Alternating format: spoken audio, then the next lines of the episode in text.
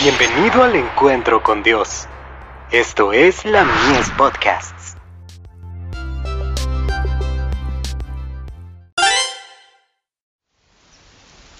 Cada día con Dios. Apreciemos las promesas.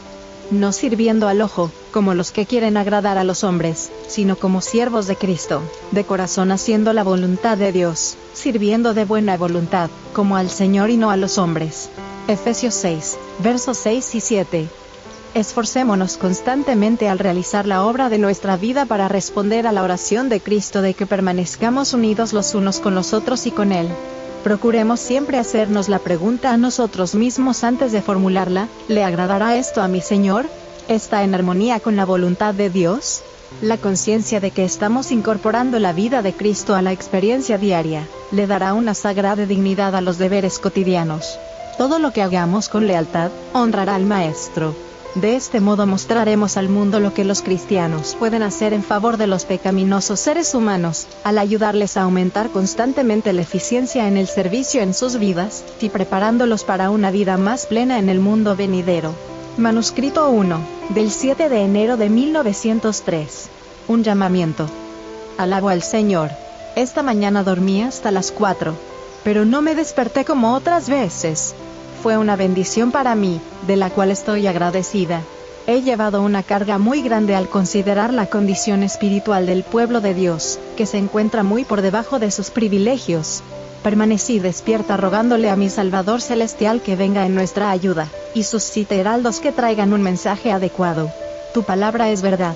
Juan 17, verso 17 anhelo fortaleza y poder físico para que de la abundancia del corazón impulsado por el Espíritu Santo, pueda hablar la boca.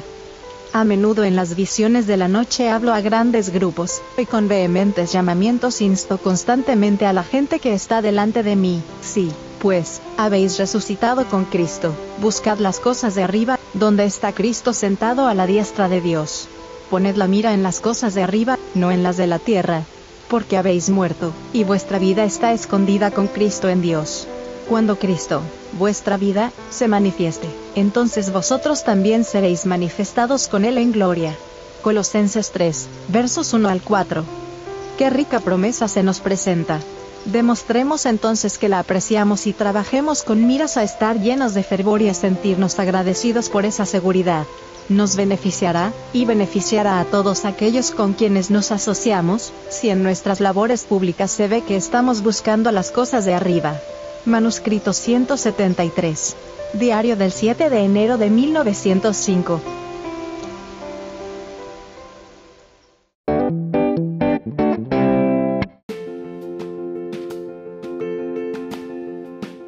Visítanos en www.ministeriolamies.org para más contenido. Dios te bendiga.